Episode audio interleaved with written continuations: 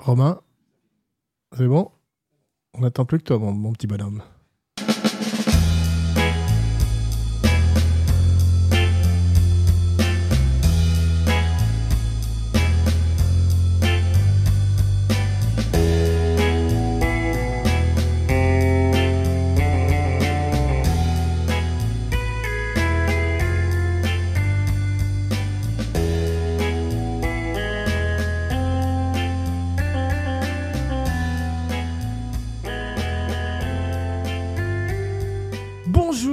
Bienvenue dans Kinopod, le podcast grand écran. En direct de Paris, je suis votre hôte Marlon Weber, le plus grand podcasteur du monde, et mes virtuoses sont...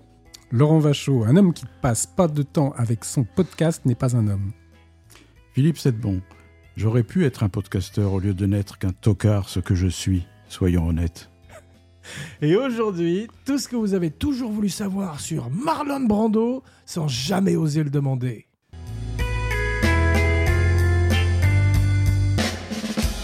Ravi de vous retrouver, mes cinébodies, pour parler d'une légende du cinéma, l'acteur par excellence, comme vous êtes les podcasteurs par excellence, Marlon Brando, né en 1924 et mort en 2004 à l'âge de 80 ans. 1924, année dominée au box-office par L'Aigle des Mers et Le Voleur de Bagdad, que Philippe a vu à leur sortie en salle. Cette année voit également naître Benny Hill et Lee Marvin, deux comiques, et s'éteindre. Attends. Ah oui.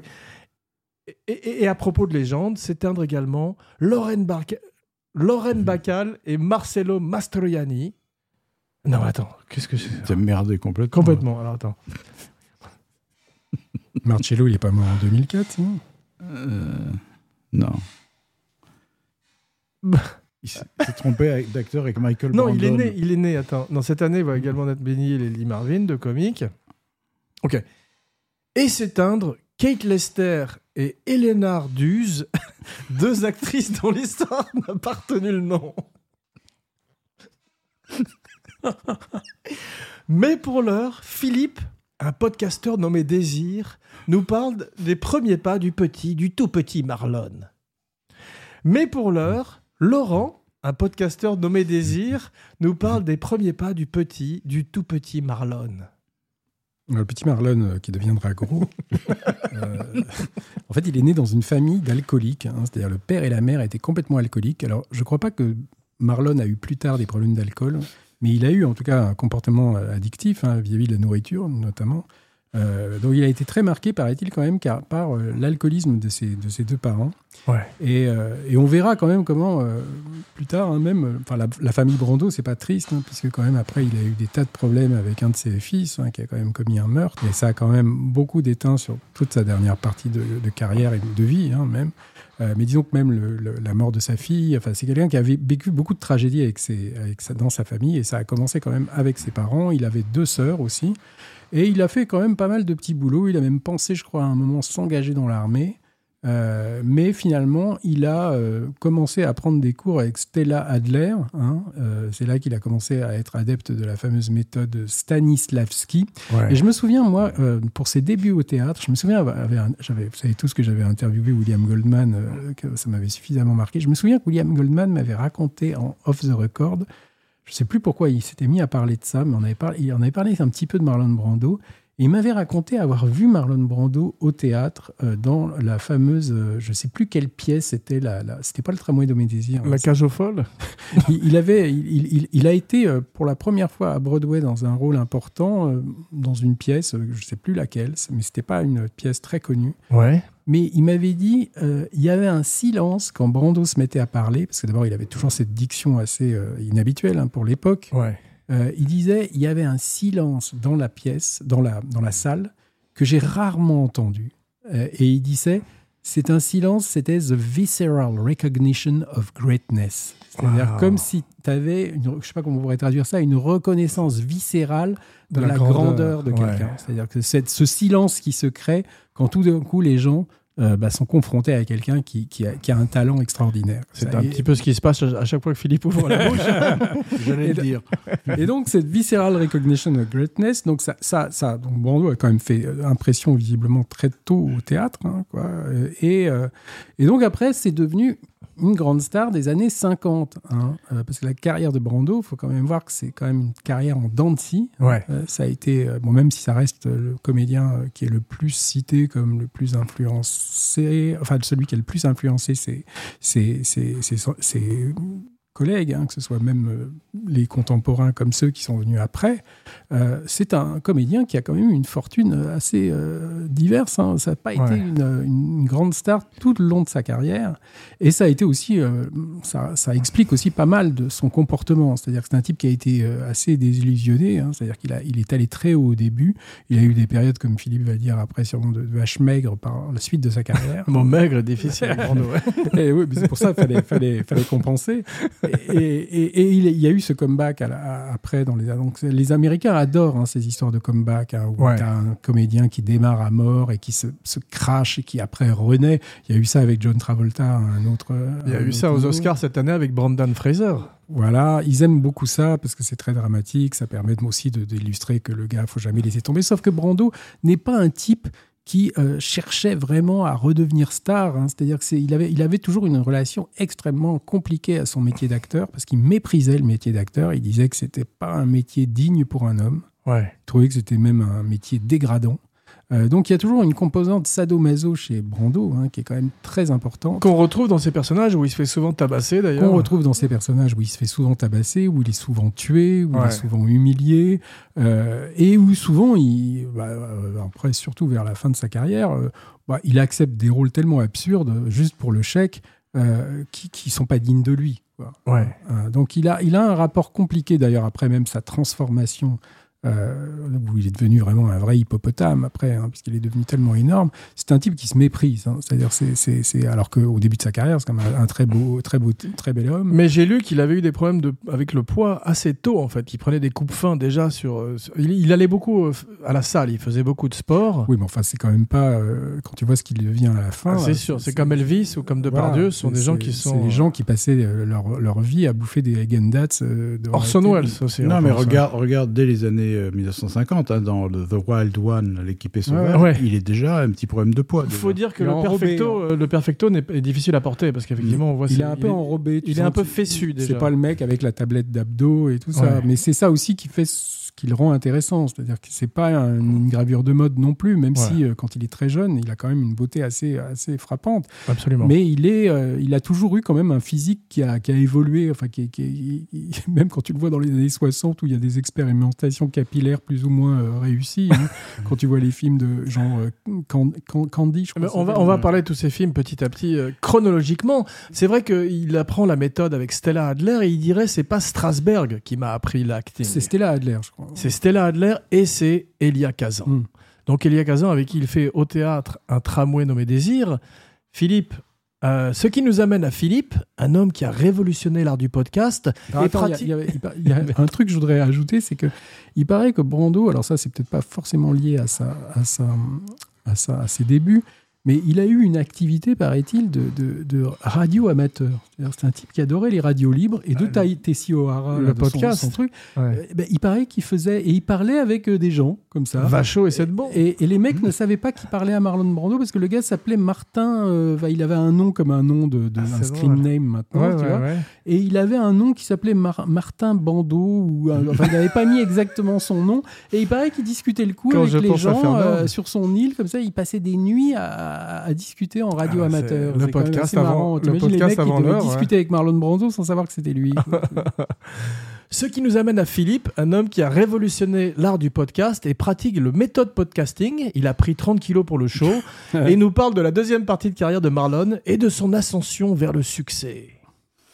Marlon, il a fait un premier film qui s'appelait The Man, où il jouait à, à- à peu près le rôle de Tom Cruise dans Né le, le 4 juillet, c'est-à-dire un GI paraplégique. Zinman.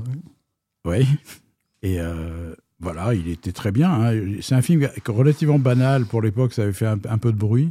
Jamais vu, moi. Et c'est moyen. Et Brando est bien, mais c'est pas non plus le choc euh, que sera le Tramway nommé Désir. hein. Il, est- il est très bien, mais voilà, sans plus. Et dans un Tramway nommé Désir, par contre, il y a eu une explosion de, de plein de choses en même temps, c'est-à-dire le, le texte de Tennessee Williams, qui est quand même, euh, malgré la censure de l'époque, à l'extrême limite du sordide qui tue. Et il y a euh, Viviane Lee, qui jouait une folle furieuse dont on dit qu'elle n'était pas si éloignée que ça de sa vraie personnalité. Ouais. Et il y a eu Marlon Brando, qui joue un rôle relativement secondaire quand même dans le film, parce qu'on le voit pas tant que ça, mais qui jouait cette espèce de brute sensuelle, euh, inculte, vulgaire, euh, épouvantable, qu'il détestait. Il paraît que ce rôle, il le haïssait, alors que ça a fait sa célébrité au théâtre puis à, puis à l'écran. Et il était assez prodigieux parce que il dégageait une, animalité, euh, mais pas séduisante du tout. C'est une animalité de brute épaisse, euh, implacable, comme ça, qui va finir par violer sa belle-sœur euh, alors que sa femme est en train d'accoucher. Enfin, c'était un être sordide. Et par contre, il y avait ce côté torse nu, le torse en sueur, le t-shirt déchiré, tout ça qui a fait un, un clash sur euh, le public euh, qui était presque déjà une, une, une esthétique de néo-réalisme italien un peu. tu Oui, vois, où c'est tu vrai. voyais ces gars en Marcel, tu vois, qui transpiraient. Enfin, tu voyais pas tellement ça dans, dans des films américains. Et c'est un des premiers euh, qui est allé à la salle et qui avait ses muscles, effectivement, euh, bien avant Vin Diesel. Mais C'est ce marrant de voir les gens qui ont, après les acteurs qui ont, qui ont, qui ont joué le tramway, Stanley Kowalski dans, dans le tramway nommé Désir, Ouais. Euh, parce que ton as, par exemple, il y a eu euh, euh, Alec Baldwin qui l'a fait avec Anne Margaret, par exemple. j'ai tu vu, ouais, Il que paraît j'ai que c'est pas mal, je l'ai pas vu. Non, c'est pas que c'est pas mal, c'est que c'est une autre pièce, parce Mm. que Baldwin, ça n'a jamais été une bête de sexe, tu vois, et, Ouais. et l'autre, c'était Treat Williams Mais qui l'avait fait. Baldwin, il avait quand même, quand il était jeune, cette espèce d'image avec le torse, tu sais, avec la, Très la poilu, poitrine ouais, velue, tu, vois. Tu ça dans Working Girl, tu vois. Et- Il y en a, mais il avait un côté caricatural dans le côté macho, quoi. Tu. Moi qui ai vu les deux, tu vois, Baldwin et, et Treat Williams dans le, dans le rôle, je m'aperçois de l'apport de Brando. Ouais. C'est l'apport de Brando, c'est au-delà. C'est-à-dire, c'est une espèce de sexualité brute comme ça, tu vois, euh, qu'avaient absolument pas les autres. Ouais. Mais ce qui est intéressant, c'est qu'à la manière de Norman Bates, qui est un- une espèce de gros homme, ou en tout cas quelqu'un de plus vieux dans le livre de Bloch, le premier choix pour la pièce de théâtre, c'était John Garfield. Donc un type qui était Qui plus... été bien. qui Voilà, été qui, bien. qui était plus badass, plus tough guy, mais bon, le fait de rajeunir le personnage permet de faire passer justement plein de choses glauques Mm. et qu'on finit, on reste avec lui pendant la pièce. Tu sais qui était le understudy de Brando? C'est-à-dire le. Jack Palance? Ouais, c'est ça, le type qui devait le remplacer au cas où il lui arrivait quelque chose au théâtre. et Anthony Quinn. Non, Anthony Quinn a, a pris la succession de Brando à Broadway. C'est ça. Ils Et- ont fait Zapata ensemble, non Avec Anthony Ouais. Quinn. Ouais. Où je pense qu'Anthony Quinn aurait été meilleur que lui en Zapata. Parce que... Oui, oui, parce que là, tu as le côté quand même euh, méchant. Il a fait un autre film comme ça qui s'appelle le, Le vilain américain dans The Ugly Ouais, American, ouais, où il fait un, un Mexicain ou un Sud-Américain avec des moustaches. C'est assez caricatural. C'est ça, mais le plus non. caricatural, c'est celui où il joue un japonais à la manière de Sean Connery. Ah dans- oui, ça, c'est ça. C'est ça- le plus- C'était effroyable. la petite maison de thé. On ne vit que deux fois. C'est ça, voilà. C'était un peu le début de la fin de, tu sais, de ces années de gloire. Tout d'un Ouais. coup, il a mis le pied dans des films où il n'aurait jamais dû aller, Ouais. Comme Blanche Colombe et Vilain Messieurs. Euh, C'est ça. Mais j'ai lu qu'il commençait les antisèches très tôt. Effectivement, il est assez paresseux naturellement. Non, mais il était de mauvaise foi parce qu'il disait pas que c'était de la paresse. Il disait que c'était euh, plus spontané Voilà. de découvrir le texte. hmm. euh, Ce que dirait également par la suite Johnny Depp avec son oreillette, c'est qu'à chaque fois, ils utilisent la même ex- excuse de spontanéité de pour pas Pardieu, apprendre. De Pardieu aussi, bien sûr. Et euh, Brando avait des, des antisèches de plus en plus importantes. Il paraît que je sais plus sur quel film, il y avait carrément une montagne qui était sur laquelle on avait peint son texte. Pour Mais il puisse- paraît qu'il le faisait pas au tout début. Il paraît que je crois que j'avais vu une interview une fois de Richard Harris, hein, l'acteur Richard Harris, Magnifique. qui racontait que tu peux noter dans la carrière de Brando le moment où, il- où son regard commence à descendre quand Ouais. il joue. Parce que ça veut dire que les, les, les antisèches, les pancartes sont par terre. Et il dit avant, Brando regardait en l'air et progressivement, il s'est mis à regarder en bas. Quoi. Et Tu sais, bon, euh, Richard Harris, il y a une anecdote très, très marrante. Il, il paraît quand il a tourné euh, Les Révoltés du Ouais. Bounty avec Brando, il était en dévotion devant Marlon Brando. C'est-à-dire c'était son modèle, sa raison de faire du cinéma, c'était son, son idole. Ouais, quoi. ouais, ouais. Et euh, dans le film qu'il a tourné après, il, a, il était tellement marqué qu'il a commencé à jouer vraiment comme Brando. Comme beaucoup d'acteurs. son metteur en scène avait coupé la première prise et lui avait dit Richard, oublie Brando. Hmm. C'est beau, C'est drôle. Ouais. Mais à propos, pour terminer sur les oreillettes et sur les antisèches, je, je raconte souvent l'histoire où il avait tout d'un coup, il était sur le plateau, il avait son oreillette. C'était un film, je sais pas où, je sais plus quel film, et il a chopé la fréquence de la police. il était radio amateur C'est et ça. radio et libre. tout d'un coup, il commence à dire Appe- appelle à toutes les voitures, appelle à toutes les Il a voitures. retrouvé ses potes avec qui il discutait. Mais euh, il paraît qu'il commence le mumbling, c'est-à-dire cette espèce de Mais ça, ça pourrait presque faire un sujet de court métrage. C'est-à-dire un type qui est en radio libre et tout d'un coup qui se met à parler avec un mec et c'est Marlon Brando, mais il le sait C'est pas. vrai, et tous les vrai. soirs, ils se donnent rendez-vous. tu vois. Mais il paraît qu'il commence donc le, le mumbling, cette espèce de façon de jouer où il marmonne et on comprend à peine son texte et euh, qui deviendrait sa marque de fabrique avec Jules César en 1953, donc très tôt aussi dans sa carrière.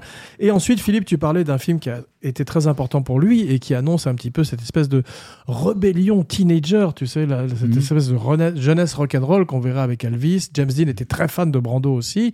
Et c'est l'invention du teenager, tout d'un coup, les- les- le blouson de cuir, le, le, le Ouais. t-shirt blanc, alors que l'Amérique, avant, tu passais de l'âge de- d'enfant à l'âge adulte. Et tout d'un coup, on, on reconnaît le- l'adolescent avec l'équipé sauvage, le L'équipe Wild sauvage, oui, euh, où il jouait un chef de gang de bikers. One. Ouais, Le problème, c'est que euh, avec Lee Marvin, d'ailleurs, qui Marvin. jouait son, son adversaire. fantastique. Et le problème, c'est qu'ils avaient 30 ans tous les deux et qu'ils jouaient des, des, des gens de 21 ans ça. maximum, tu vois. Grand mais classique ça, du c'est cinéma. souvent le cas. hein. Toujours. Ouais. Regarde Grease. Bah, Grease, il a, il a 30. il Je a- sais, mais là, ça se voyait beaucoup, tu vois. Et donc, tu les voyais un peu âgés, un peu. Lui était déjà un peu corpulent. Ouais. Marvin avait les cheveux gris. et il était censé jouer des, a- adolescent. des ados rebelles, tu vois. J'adore ça. Il s'entend très mal avec euh, Laszlo Benedesh, le metteur en scène. Donc on voit déjà ce côté rebelle. qui C'est est- pas terrible, l'équipe est sauvage quand tu le vois. Ça a beaucoup vieilli. C'est c'est- Ça a beaucoup vieilli, effectivement. Les transparences sont insupportables. Et, Ouais. euh, et même Brando, le jeu de Brando euh, a morflé quand même. hein. Euh, parce qu'il met, met deux heures à sortir une réplique, il marmonne énormément. Ouais. Et en plus, il avait par-dessus le marmonnement, il avait cette voix nasale. Tu sais, qui faisait parfois un peu voix de canard dans certains films. Ah ouais, c'est vrai. Et c'était, c'est, parfois difficile à comprendre et, à- et même à comprendre le personnage. Ouais. On peut se demander pourquoi il parle comme ça. c'est Howard the Duck. Mais en 1954, il fait peut-être son plus grand rôle, en tous les cas dans cette première partie de carrière, qui est sur les quais. Où Oui, il retrouve. Elia Kazan. Ouais, qui est un, bon, qui est un film qui n'a pas vieilli du tout, là, pour le coup. Euh, C'est un, chef-d'œuvre du cinéma Il paraît, que il paraît que c'était Sinatra qui devait jouer euh, le- Wow. le, rôle au départ. Quoi. Parce que ça explique après qu'ils se détestaient, il paraît, Sinatra et Brando. Et, et pendant le tournage de Blanche Colombe et, et Vilains Messieurs, euh, Guys and Dolls, il paraît que c'était un enfer parce qu'ils voulaient même pas s'adresser à la parole. Quoi. Parce que tu sais que Sinatra voulait le rôle principal de Blanche Colombe, parce que c'était un Ah chanteur, et le mec chantait pendant tout le film. Ouais. Et, Brando, et Mankiewicz a voulu Brando pour ce rôle qu'il ne savait pas chanter. Et effectivement, quand tu vois le film, il chante comme une savate. quoi. et, et Sinatra était en rage parce que chaque scène, il dit Putain, moi je l'aurais fait dix fois mieux, tu vois. Et, Ouais. euh, et ça, ça, ça participait de cette haine qu'ils ont entretenue pendant très longtemps. Et ça devait être quand même compliqué pour Sinatra de voir la scène du parrain où tu vois Brando qui engueule le Bah, crooner il en voulait. être lui, quoi, je crois qu'il a, il a failli en venir aux mains avec Mario Puzo parce qu'il en voulait vraiment à. C'est ce qu'on raconte, ce Ouais. qu'on voit dans The Offer. hein. C'est ça. Mais en tous les cas, euh, Brando en veut beaucoup et, et manque de ne pas faire le rôle à Elia Kazan du fait qu'il a balancé des noms pendant le macartisme. Ouais. Et ça lui collerait toujours à la peau d'ailleurs. Il rencontre Karl Malden qui deviendrait une espèce d'acting partner, un petit peu comme Pacino avec John Casal, puisqu'on verrait qu'ils feraient beaucoup de films ensemble et qu'ils travaillent très bien ensemble. Lee Jacob est fantastique et bien sûr Rod Steiger dans le rôle de son frère, dans une de ses plus belles performances. Qui est le premier, la première fois, en fait, qu'on voyait Steiger dans un rôle proéminent, en tout cas. C'est ça. Et c'est également le premier rôle de Eva Marie Sainte. Mm. Moi, je l'ai revu récemment. C'est quand même un film qui a pas, enfin, qui a pas bougé. Tu vois quand même que c'est un film qui date de, de- de son époque, mais, Ouais. mais c'est quand même incroyablement puissant sur le, sans- sur le, poids- sur le, le vra- plan dramatique. Enfin, c'est un modèle, quoi. C'est-à-dire, tu, tu regardes ça, et même moi, je trouve que c'est autant Brando a pu devenir caricatural hein, dans certains films. Euh, autant là, je trouve, même s'il marmonne, même si je trouve quand même qu'il est, il est vraiment. Je me demande si c'est quand même pas son, son plus grand rôle. Quoi. Ouais, c'est très possible, effectivement. Il gagne d'ailleurs l'Oscar du meilleur acteur. Mm. Et il fait euh, l'année suivante un film qui s'appelle Désiré, où il joue Napoléon. Qui est pour moi son entrée dans, le, dans, dans la débâcle. Ouais. C'est-à-dire, il joue Napoléon, il n'a pas le rôle principal, Mm. c'est euh, Gene Simmons qui l'a. Et Gene- le, le bassiste de Kiss? Euh, oui, c'est ça. Et euh, voilà, et son Napoléon, il- c'est pas qu'il soit mauvais, mais c'est déjà le, le musée Grévin, tu vois. C'est, euh, Ouais. il méritait pas ça, Brando, à l'époque. Bien sûr, mais il cachetonne peut-être déjà à l'époque. Mm. Et en 1955, donc il fait Guys and Dolls, comme vous le disiez. Il s'entend très mal avec Sinatra, qui le surnomme Mumbles. Parce qu'on comprend pas un mot de ce qu'il dit. J'imagine sur le parrain entre Robert Evans et, euh, et Brando, ça devait être euh, les deux. C'est dommage qu'il montre pas ça dans The Offer, effectivement. Mais euh, il a un peu le même rapport avec sa mère que Elvis avait avec la sienne. Elvis qui est un très grand fan de Brando aussi. Et c'est son père qui s'occupe également de ses affaires, comme le père d'Elvis. Mm. Donc il y a pas mal de parallèles aussi bien au niveau du poids qu'au niveau de la façon de gérer sa carrière. Laurent est en train de réajuster son micro. Qu'est-ce que tu fais avec ton micro? Comment ça se fait que son micro tombe comme ça? C'est bon? Ça y est. Ok, bravo. 1958, Philippe, Les Jeunes Lions. Les Jeunes Lions, alors film qui a été très controversé, entre autres par la prestation de Brando, qui avait accepté le rôle pour, pour montrer un nazi sympathique.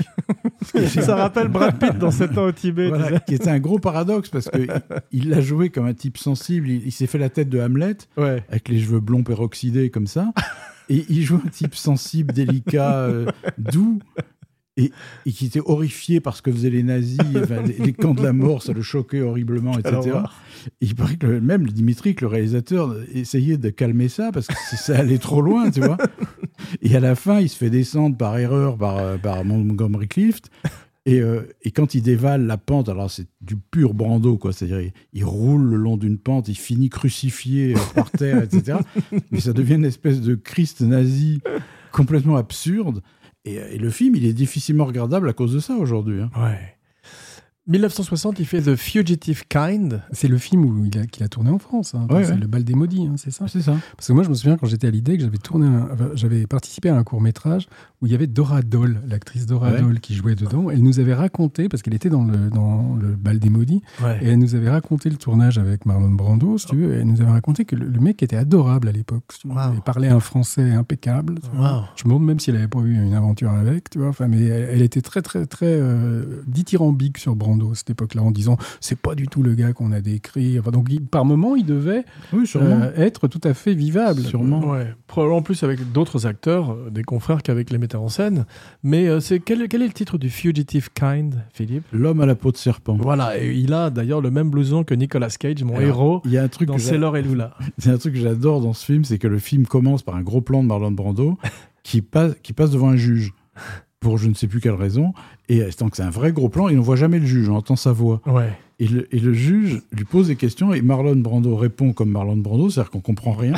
Qui ne voit de canard. et je pense que le Sidney Lumet qui a réalisé le film a assisté pour euh, mettre une réplique du juge qui dit "Écoutez, parlez plus fort parce que, je ne comprends rien." Ce qui était drôle, c'est la fameuse scène, c'est la fameuse scène de Jules César, enfin le fameux monologue de Jules César de, Euh. de Shakespeare, en fait, Ouais. de Mankiewicz. Ça commence le, monologue par "Lend me your ear", ça veut dire tendez l'oreille. les critiques disaient qu'il fallait vraiment Tendre l'oreille. Le mode d'emploi, ouais. c'est drôle. Mais sur le tram- sur l'homme à la peau de serpent, c'est vraiment le film, tu sais, qui arrive beaucoup trop tard. C'est-à-dire, c'était les années 60. Ouais. Il joue le même rôle à peu près que Stanley Kowalski, mais euh, avec 20 kilos de plus. Il est boudiné dans un petit truc en lézard, tu sais, un petit blouson en lézard. Ah ouais, il se trimballe avec une guitare comme un hippie. Et il est ridicule, quoi. C'est-à-dire, c'est- c'est- Ça a été un bide. De toute façon, Ouais. pratiquement tous les films C'est le mot fait avec été- Brando, ouais. euh, Ils ont tous été, tous les films des années 60, pratiquement, se sont plantés. hein. Bah justement, à propos, c'est l'année où il rencontre Stanley Kubrick et ils ont failli faire ensemble La Vengeance aux deux visages, un film que finirait par mettre en scène Brando. Il a de plus en plus des problèmes de poids. On voit que. euh, Mm. mais c'est un film que j'aime bien. C'est un bon western à l'arrivée. Moi, j'adore ce film. Ouais. Ouais, j'adore On retrouve. Karl Malden Je d'ailleurs. sais pas ce que ça aurait Ouais. donné avec Kubrick, mais c'est- Peckinpah qui avait écrit le scénario. Ouais. Et il Ouais. paraît qu'ils en sont venus aux mains avec Kubrick. Je vois pas Kubrick en venir aux mains. Moi non parce plus. était assez peureux. Et, Ouais. je, je crois pas qu'il se soit battu avec quelqu'un, mais non. il s'était engueulé, il paraît, sur le, le rôle de, de- du, du comparse. quoi. C'est-à-dire que Brando voulait à tout prix Karl Malden Ouais. et Kubrick voulait Spencer Tracy. Wow. Euh, et ils se sont engueulés là-dessus. Ouais. Et il paraît que Kubrick arrivait pour des séances de travail d'écriture chez Brando et qu'il enlevait tout de suite son pantalon et qu'il se mettait en caleçon tellement il faisait chaud en Californie. Ça aussi, il faudrait le montrer, genre The Offer. tu sais.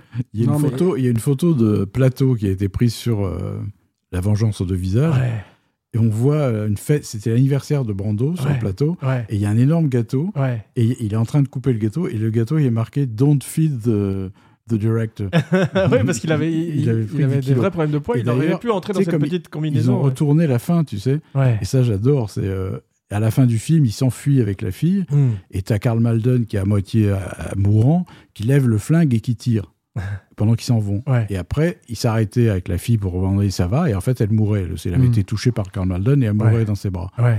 Et, euh, et le studio a voulu absolument retourner la fin où la fille mourait pas. C'est-à-dire qu'il lui disait, Brando s'en allait seul et lui disait Je reviendrai, un jour je taperai à ta vitre et ce sera moi, etc. Ouais. Et il s'en va.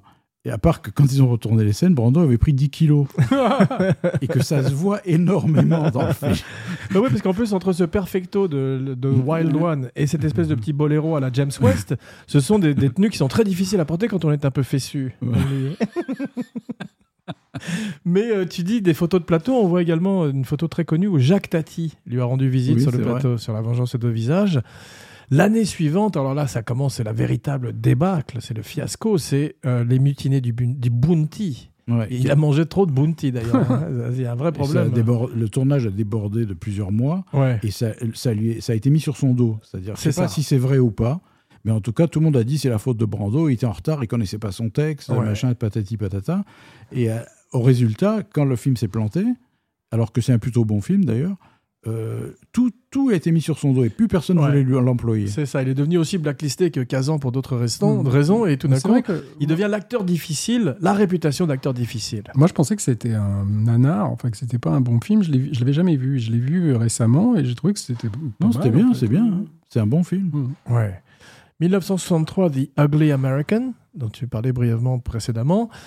Trois films qui sont euh, Bedtime Story, The Appaloosa et La Comtesse de Hong Kong, grand rendez-vous raté avec Charlie Chaplin, Et ça, c'est est trop le, vieux. c'est le fin fond, enfin c'est le fond de sa carrière. Le. Nadir. Non, puis surtout, Et il, Vogue le Nadir. il, y a- il refuse Laurence d'Arabie quand même, tu vois, aussi, Ah ouais, ouais. euh, qui était quand même, euh, qui lui a été proposé euh, en premier, quoi. Ouais. Et il a refusé. Alors je sais pas pourquoi. Peut-être qu'il voulait pas aller dans le désert. je- The Night of the Following Day. Mais ça fait partie de tous ces acteurs qui ont eu des, des refus inexplicables pour après aller faire des films improbables. C'est-à-dire que tu as, des acteurs comme ça qui ont, qui ont vraiment euh, décliné des rôles où tu te dis, mais pourquoi ils ont refusé ce C'est moi, moi, enfin, j'ai parlé moi avec des acteurs connus parfois de ça justement, et ils me disent tous que des fois ils n'avaient pas juste envie de passer six mois dans le désert ou. euh, C'est ça, Ouais. oui. oui. ou C'est souvent le cas, ouais. c'est souvent Comme ça. euh, pour ouais. Apocalypse Now ou des, Ou. Ventura dans La Chèvre. Pas dans la C'est souvent, c'est Ouais. souvent tout simplement ça. hein. Ils regardaient le plan de travail. Ou des raisons d'argent aussi, très souvent. Ouais. The Night of the Following Day, un titre. Ah, ça, je l'ai vu, c'est c'est un nanar. C'est Ouais. catastrophique. Il y a Jacques Marin dedans. Tu vois un, fa- un face-à-face Jacques Marin, Marlon Brando. C'est la Dream Team. Et Morituri, vous connaissez celui-là? C'est pas mal ça. Non, Ouais. j'ai pas vu ça. C'est pas mal. C'est un film réalisé par un Allemand. Ouais. Avec Ah, Bernard. Vicky? Ouais, Non, c'est c'est ça, ça, ouais. c'est ça. Avec euh, bah, avec Yul Brynner. Et Brando joue un rôle euh, complexe qu'il joue assez sérieusement, bizarrement. Enfin, il, il en fait pas trop du tout. euh. Et il est pas mal. Il joue un lâche, un type euh, un peu incertain, etc. Il donne un peu de, de chair à ce personnage, alors qu'il aurait pu le faire par-dessus la jambe, comme tout ce qu'il faisait à cette époque-là. Ouais. À propos de Par-dessus la jambe, tu parlais d'un film qui est Candy de Christian Marquand, qui est un film écrit par Terry Southern, Mm. l'écrivain de Doctor Strangelove, et où il fait une espèce de rôle de gourou absolument aberrant. Hindou. hindou. Ouais, c'est ça. Mm. Donc c'est un des, c'est là du coup c'est vraiment un des Ouais. points les plus bas de sa carrière. Et le film est bien évidemment un énorme échec. Et il a disparu aujourd'hui malheureusement parce que c'est assez drôle à voir au second Ah, degré. ça doit être un nanar. Ah, c'est euh, épique. Moi, je l'ai vu, le film. Et, euh, Sous psychédélique, non Ah, ah, c'était toi. Oui, c'est moi. Et il est en lévitation pendant toute sa scène. Alors qu'il était déjà. euh, Arrête, tu me donnes envie. Et vous avez vu Réflexion dans un œil d'or, ouais, reflet. Reflet dans un C'est œil d'or. c'est un de ses bons C'est rôles pas de mal. C'est ouais. John Huston, c'est Ouais, ça ouais. Et Elizabeth Taylor, où il C'est joue ça. un homosexuel. Un, un major, un commandant de, de- un militaire, quoi, au- qui se révèle homosexuel, en tout cas, qui commence à se rendre compte qu'il l'est vraiment. C'est ce qui était encore tabou à l'époque d'ailleurs. Et euh, il est très bien dedans, parce qu'il a, pour le coup, il, il y a une scène qui, est très connue où il, il donne des cours à des jeunes euh, soldats, tu vois. Et il est sur le pupitre, enfin, euh, sur l'estrade. Et, euh, et tu vois petit à petit qu'il arrive plus à se rappeler de la leçon parce qu'il a vu passer un type à cheval. À poil vois, sur à un poil. cheval, non À poil sur un cheval, quand Ouais, même. et tu, Wow. le- tu vois son regard qui dérive. Comme vous y allez. Et il joue tellement bien que tu, tu sais à quoi il pense. Ouais. Et tu sais qu'il arrive plus à, à concentrer ses pensées sur son cours. et C'est tout. C'est faux. c'est assez fantastique comme scène. C'est drôle. En 1966, The Chase, Arthur Penn, Robert Redford. Alors, ce qu'on appelle, à mon avis, un grand film malade. Ouais. Mais euh, lui est très bien dedans. Ouais, il se fait tabasser de, fa- de façon. Moi, je, je trouve le film pas mal. hein. Ah oui, c'est ce que je dis. Mais, mais Ça aurait pu être un chef-d'œuvre et, c'est juste un très bon film. Moi, j'avais mais, euh, interviewé Arthur Penn une fois. euh, il- quand tu lui parlais de ce film, mais c'est comme si tu lui parlais de. de- enfin, tu sentais que la plaie était vive encore. Ah ouais. Et tu lui disais, je suis désolé, mais c'est quand même. Enfin, c'est tout à fait. Enfin, il a fait des films, Arthur Penn, qui sont bien moins bons que, que The Chase, tu vois. Mais pour lui, c'était mais une catastrophe. Mais ça avait dû être dur peut-être sur le plateau avec Brando, non? Non, c'est surtout qu'on lui avait refait le montage. Enfin, que Ouais, c'était pas lui qui, qui était responsable du. du- c'était Sam Spiegel, le, le- Ouais. le producteur. Et tu connais, tu connais évidemment la fameuse histoire où il s'est vraiment fait tabasser par les partenaires.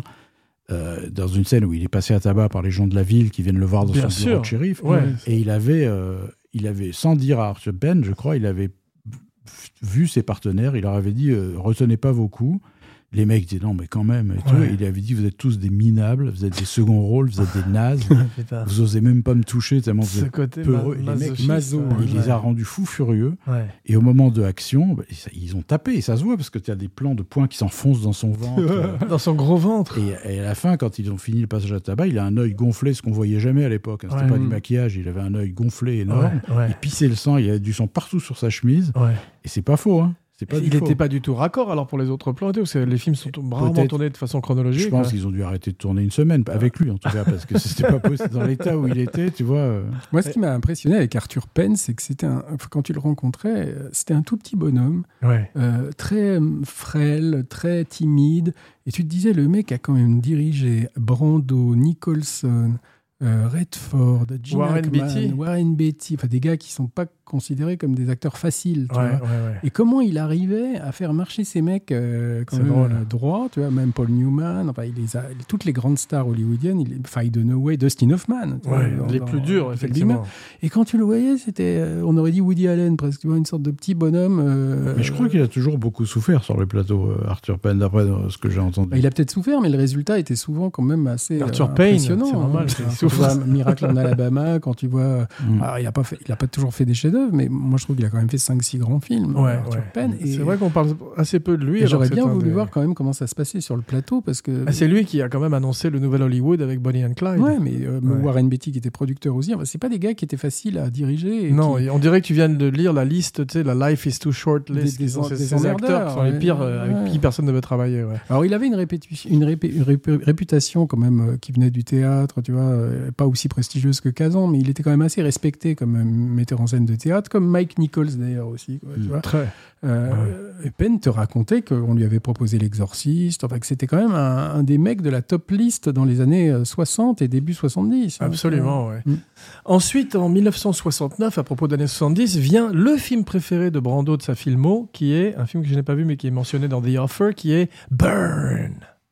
Ah oui, oui. Quemada. Voilà. Superbe film. Ah oui, vraiment. ouais. Superbe film. C'est ouais. un film qu'il a fait alors qu'on lui avait proposé un autre film, je sais plus lequel c'était.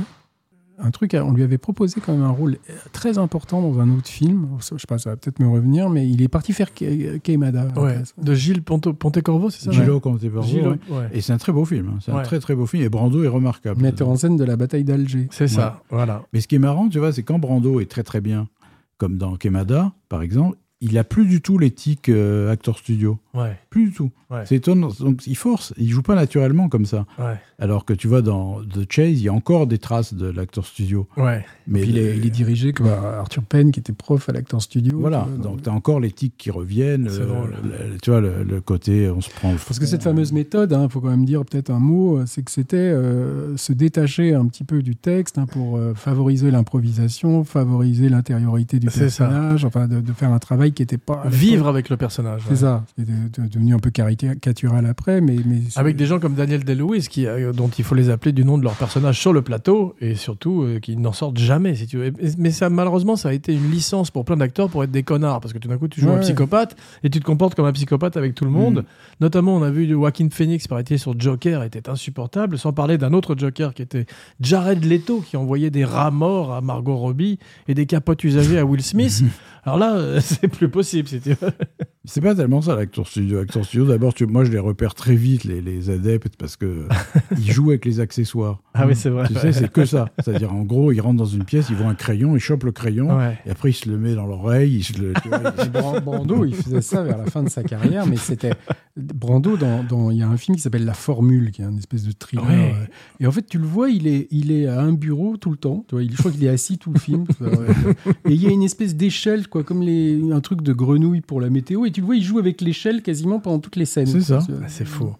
Vous avez vu The Nightcomers Ouais, moi j'aime bien ça. Oui, qui est bien. Et Ouais. lui, lui est bien aussi. Ouais, Ouais. Mais il est glauque comme jamais. Ouais, c'est drôle. Il est assez gros dans The Nightcomers. Ouais. non? Ouais. C'est un film qui raconte le, le, le prequel du Tour d'écrou, quoi, de- C'est ça. des innocents de, Jack Clayton, hein, de la nouvelle d'Henry James. Ouais. et qui raconte en gros la- l'histoire du, du garde du garde-chasse, enfin du, du- les deux fantômes en fait du Tour d'écrou. C'est ça. C'est le- un couple sadomaso. C'est dur à dire le tour Et- des crocs sans faire. euh, Et deux, en- deux enfants qui sont témoins en fait des jeux sexuels sadomaso d'un Chasse. garde-chasse avec sa maîtresse, Qui est la, la- la domestique. Ouais. Et, euh, et, et, et- et- et tu vois des scènes quand même pour l'époque qui sont 1970, 71, C'est 11, ouais. euh, qui sont quand même un peu. euh, Il y a des scènes sadomaso assez costauds pour l'époque quand même.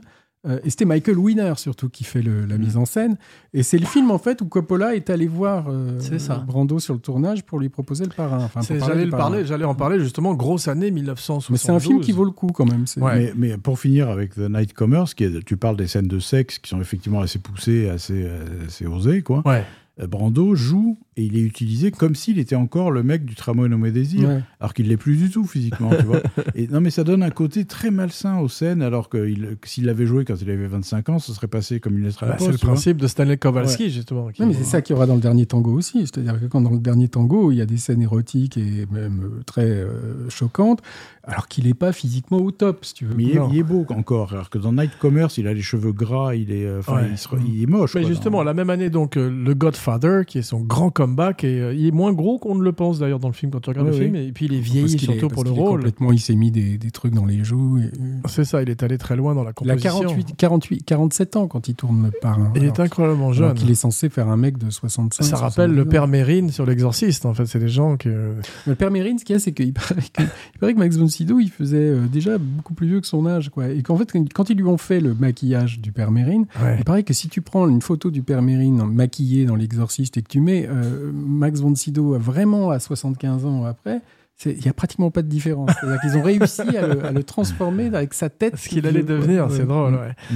Mais donc, il fait. euh, c'est une renaissance, puisqu'il enchaîne, comme tu disais, par le dernier tango à Paris, qui est, euh, qui est un succès. Enfin, après, on va pas revenir sur le parrain. Enfin, On a fait une spéciale parrain, Ouais, c'est pour ça que je le tout survole assez rapidement. puis- c'était pas lui qui voulait. Enfin, tout le monde connaît ça. Voilà, exactement. Donc le dernier tango à Paris, peut-être euh, ferons-nous une spéciale tango à Paris un jour. C'est un peu. C'est un film aujourd'hui qui est plus du tout à la mode parce que à cause de toutes ces histoires avec Maria Schneider qui, Bien à mon avis, ont été quand même un peu exagérées Ouais. euh, parce qu'il y a des gens qui pensent qu'il a vraiment violé Marla. Non, mais en tous les cas, ils ne l'ont pas prévu. Ils ne l'ont pas prévenu pour cette fameuse scène du beurre. Ils l'ont quand même participé de son traumatisme. Ils l'ont Euh, pas prévenu. euh, ouais, mais enfin bon, fran- franchement, elle, si, pourquoi elle a pas arrêté le tournage? Pourquoi Je sais pas, tu es une toute très très jeune femme, elle était quasiment une ado, et elle se retrouve face à ces deux monstres euh, qui sont Brando et Bertolucci à l'époque, et c'est quand même difficile, je trouve. hein, hmm.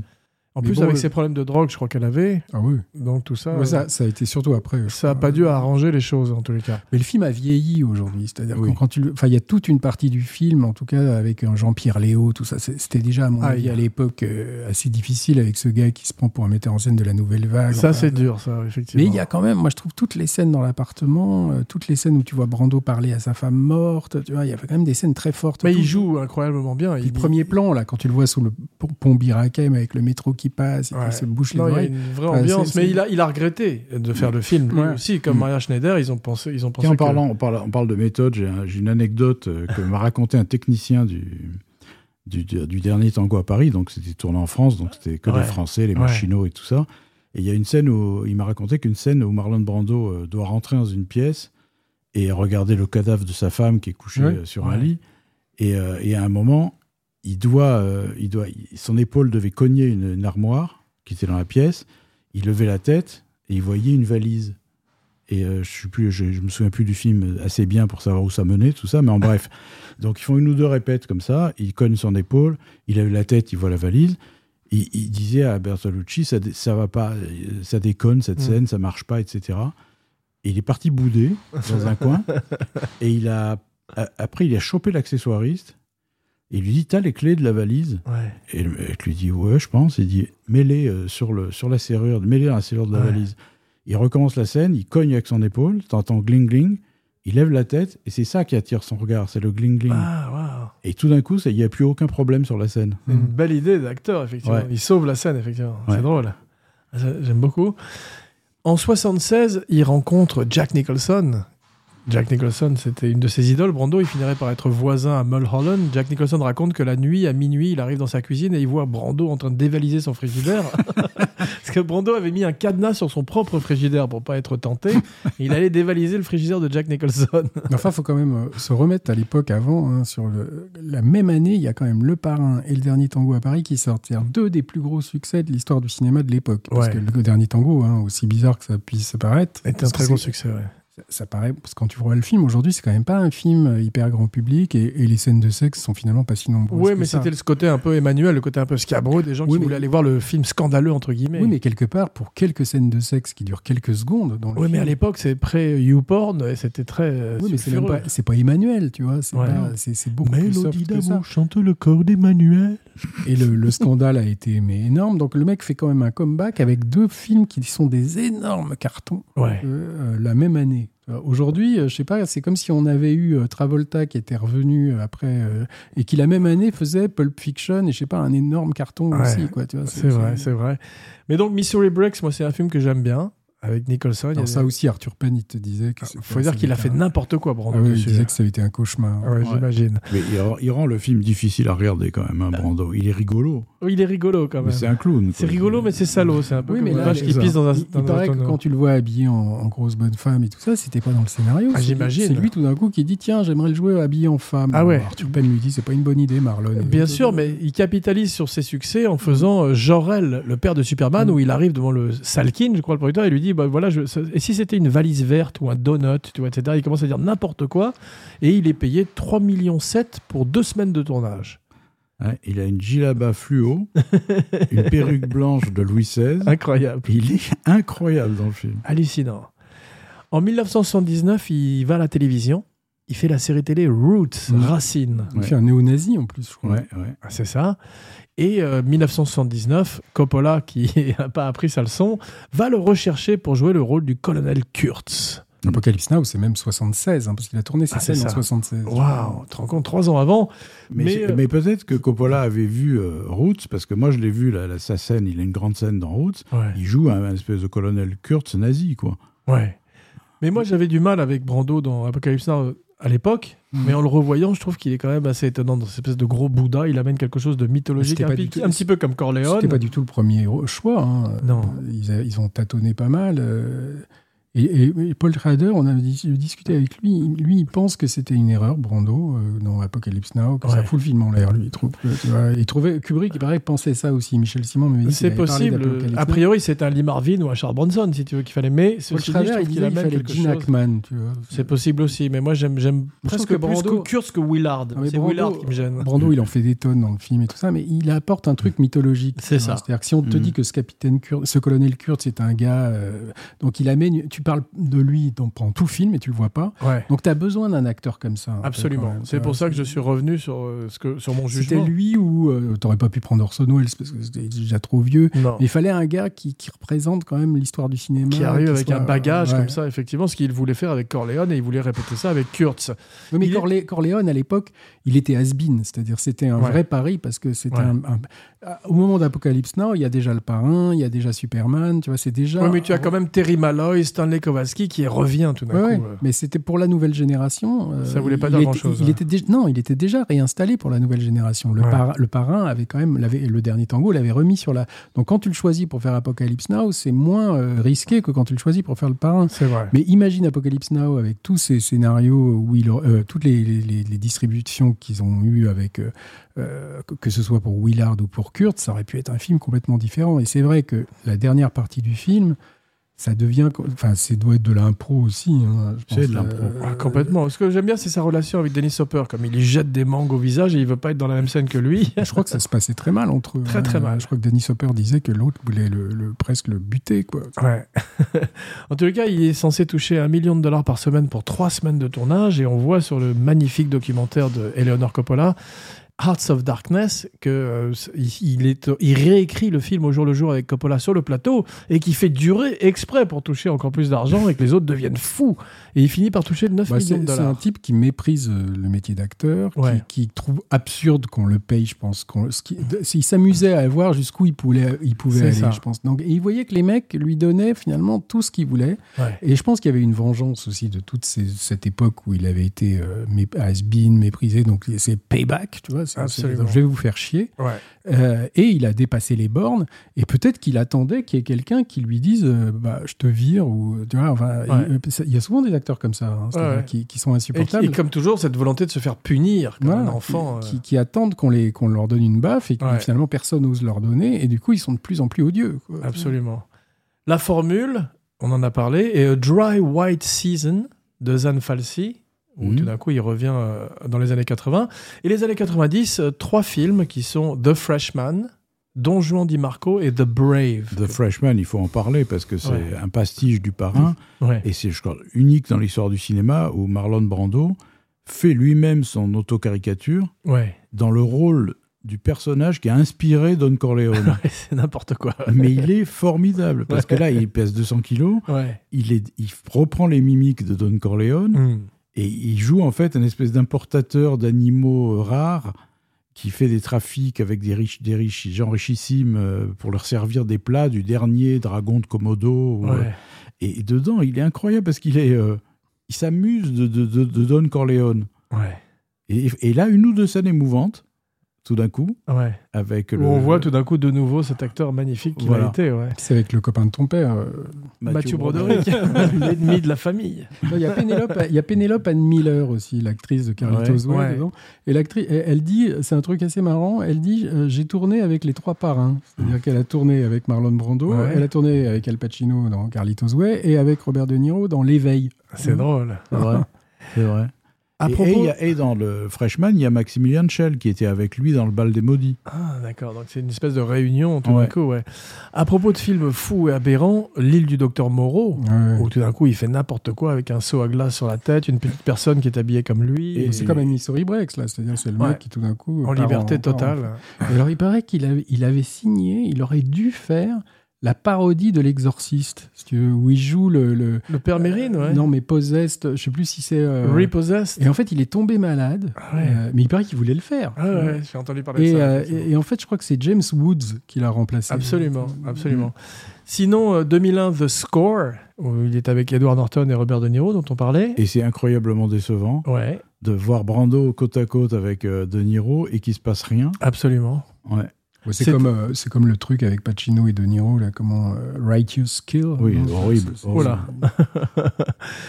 Très grand ami de Michael Jackson. Il passe quasiment toute la fin de sa vie au Neverland Ranch. Et j'imagine ces deux monstres à table, si tu veux. ça- Mm. On- on- je comprends pourquoi d'ailleurs ils se sont retrouvés. Et Brando, paraît-il, était très heureux là-bas parce qu'il avait son garde du corps, son chef personnel, et que Michael Jackson s'occupait de lui vraiment euh, avec euh, un grand soin, si tu veux. Sinon, il y a une anecdote aussi. J'avais vu Sean Penn un jour raconter une anecdote assez marrante. Il racontait qu'il était allé euh, au Mexique pour essayer de convaincre, euh, je sais, je crois, est-ce que c'est Gabriel Garcia Marquez Enfin, Il voulait monter Ah oui, un oui, film oui, avec, il voulait monter un film avec Marlon Brando d'après un bouquin, je crois, de, de Garcia Marquez, Ouais. l'automne du patriarche ou un truc comme ça. Et, euh, et en fait, au départ, euh, Garcia Marquez voulait pas, machin. Donc, ils, ils vont voir. Il amène Marlon Brando, si tu veux, quoi. Et, et, et il l'amène en avion privé parce qu'il dit c'est compliqué avec Marlon quand Ouais. tu voles euh, commercial parce que là, dans l'aéroport tout le monde le regarde. machin. Ouais. Et donc ils arrivent sur le, sur le, à Mexico pour voir Garcia Marquez. Et il se trouve que Garcia Marquez, je sais pas, est pas là ce jour-là. Donc en fait, les mecs se retrouvent coincés à Mexico avec l'avion qui est reparti et n'ayant rien à foutre à Mexico. Donc comment on va faire? Donc on peut pas prendre un vol commercial parce qu'avec Marlon, il faut trois, faut- faut trois sièges. Et donc euh, Penn se dit mais merde, comment on va faire? Et puis il se souvient en fait qu'il vient de faire un film avec John Travolta, Mm. euh, Penn, Ouais. et que John Travolta a jamais rencontré Marlon Brando. Ouais. Et John Travolta a un avion. Ouais. Donc Penn appelle, euh, appelle Travolta en lui disant Je suis coincé à Mexico avec Marlon. Est-ce que tu pourrais venir nous chercher? Et l'autre dit Mais oui, tu vois. Et il paraît que Travolta est arrivé dans son avion, parce que perso, s'est posé. Scène de film. Il paraît qu'ils sont allés euh, vraiment faire la bringue tous les trois, que Brando et Travolta sont devenus les meilleurs amis du monde, si tu veux, et Penn dit que c'est deux des meilleurs jours qu'il a jamais passé. Ah, c'est C'est-à-dire, c'est avec. euh, et il paraît qu'après, tu avais Travolta qui faisait des massages à Brando parce que Brando avait mal à une jambe, et l'autre avec la scientologie pensait qu'il avait des, des pouvoirs, tu vois. Et l'autre disait que ça marchait, quoi. C'est magnifique. Mais Ça aussi, d'entendre. Penn qui Ouais. racontait ça, et Penn avait l'air. Tu peux voir la vidéo, je crois, sur YouTube. Penn a l'air sous, sous drogue ou je sais pas comment tu racontes ça. Euh, euh, parce que tu croirais qu'il a la tête du mec de Carlitos West. Tu vois, t'as le, le- le- je sais plus qui est l'intervieweur qui lui dit Je crois que vous avez vécu un truc quand même pas banal avec Marlon Brando et John Travolta. et tu vois Penn qui le regarde et qui fait Yes c'est drôle. Mais donc à la fin de sa vie, il a bien sûr des difficultés respiratoires. Il est Attends, toujours attends, dans attends. un. Je Ah te oui. coupe parce Ouais, que tu n'as pas cité le nadir total de sa carrière, qui était un carnage, mais sans fond. D'ailleurs, personne connaît le film. Ça s'appelle Free Money. Ah ouais. Ah non Et personne connaît. et et- et c'est une espèce de film qu'ils ont dû tourner en trois semaines euh, avec un tout petit budget. Il joue un gardien de bagne ou un directeur de bagne rouquin avec une moustache de morse et ils ont grasé le crâne. Donc il est absolument méconnaissable. Incroyable. Il y a une scène où il croise Martin Sheen. Tu sais, du genre, il se regarde, il fait Ouais. Je vous ai déjà vu, vous. Tu Ah vois, ouais, bah, truc. comme, comme la scène euh, dans euh, Hot Shot où Martin Sheen ça. rencontre Charlie Sheen en disant. C'est euh, ça. ouais. Et là, c'était ça. Et, et- et Brando, alors là, c'est plus que. Tu sais même pas ce que c'est. Il joue comme Paul Prébois. euh, c'est- c'est com- c'est complètement dingue, quoi. Et alors, il paraît qu'il y a eu un projet, euh, De Palma m'avait dit que lui, c'était pas quand il était là, parce que c'était, il y a eu un autre metteur en scène envisagé avant lui.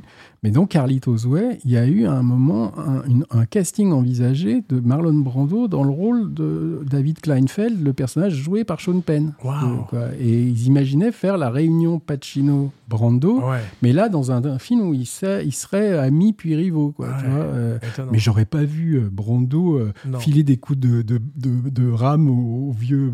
je l'aurais peut-être plutôt ouais. vu jouer le vieux mafieux qui meurt dans l'eau. tu vois. Exactement. Mais en Kleinfeld, ça, il était déjà énorme à l'époque, tu Ouais. vois. Et c'était, je crois, à l'époque quand Abel Ferrara devait faire le film. quoi. Les cendres de Marlon sont mélangées à celles de Wally Cox, le grand amour de sa vie apparemment, et euh, elles seraient éparpillées à Tahiti et dans la vallée de la mort. Et il a, je crois qu'il a 13 ou 14 enfants en tout. Quoi. 11 enfants.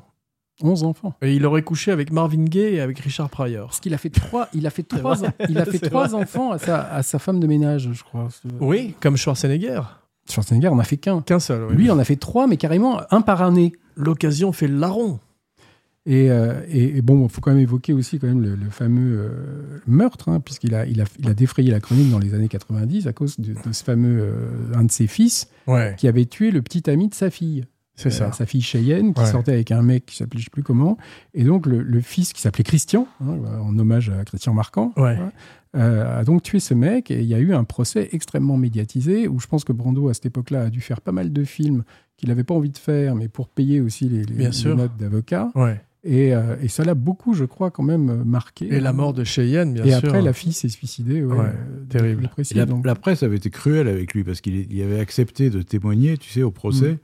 Et on avait vu euh, cette espèce de, de masse humaine qui arrivait avec les cheveux retenus en catogan, tu Ouais. sais, cheveux gominés retenus en Absolument. catogan. Ouais. Et, euh, et- et il avait fait une déposition où il pleurait, où il se, il se flagellait euh, Mm, mm, mm. pour la mort de sa fille, etc. Et, le- la presse avait dit, le- en sortant du procès, quel numéro d'acteur extraordinaire, c'est son meilleur rôle, etc. Ouais, c'est terrible. C'était très dur quand même. Ouais. Il paraît qu'à la fin de sa vie, il donnait, enfin, il, il était quasiment en fauteuil roulant. Euh, T'es et- dans un golf de cartes. Et, et il un donnait, carte de des- golf. non, mais il donnait des, des- des espèces de séminaires d'acteurs. Oui, à Los Angeles. Tu avais même des acteurs très connus qui venaient, tu vois, et qui facturaient ça, mais une fortune. Tu sentais quand même que c'était aussi euh, la course au cachet pour essayer de payer Mm. sûrement les frais de justice. Absolument, mais aussi bien son tempérament rebelle que sa façon de jouer et cette espèce de côté iconographique marquerait des générations d'acteurs, que ce soit les acteurs des années 70 qui étaient tous ses fans comme James Caan ou euh, Duval, Pacino, mais aussi bien DiCaprio, Johnny Depp, Gosling, Sean Penn, tous se revendiquaient de Marlon Brando Et surtout Paul Newman. et Paul Newman. Pourtant, Paul Newman, moi, je trouve qu'il y a vraiment des films où, dans le côté acteur studio, il en fait 30 Bah, c'est toute la première moitié de sa carrière. On va pas- parler de lui bientôt dans l'émission. Il est pas très très bon. Enfin, quand tu le vois dans Le Gaucher ou dans Non, non, il est pas euh, bon. Marqué par la haine et tout ça, bah, il est très tic. Et même le, le, la- le billard, là, le premier, euh, Hustler, l'arnaqueur, il est vraiment acteur studio caricatural. On va parler de lui très vite dans l'émission, comme je disais. Et maintenant que celui qui a encore quelque chose à dire sur Marlon Brando le dise ou qu'il se taise à tout jamais, Je crois qu'il a des origines françaises. hein. C'est-à-dire que Brando, je crois qu'à l'origine, ça, ça s'écrivait EAU. Mm. Oui, a- c'est vrai. ouais. c'est drôle. Et il parlait un français. euh, Parfait. a- tu peux voir sur YouTube des vidéos d'interviews dans les années 60, je crois. Mais il parle un français parfait. Avec un très léger accent créole, tu as remarqué euh, comme un. Ah, je n'arrive pas à identifier Ouais. l'accent créole, mais, mais, Mais on le voit à une émission de Dick Cavett, tu sais, où il est. mais là, il parle anglais. Ouais, mais il, est dégarni et déjà un peu grassouillé, mais il a encore beaucoup, beaucoup de charme. C'était au moment du parent, ça, non? C'est ça, Mm. exactement.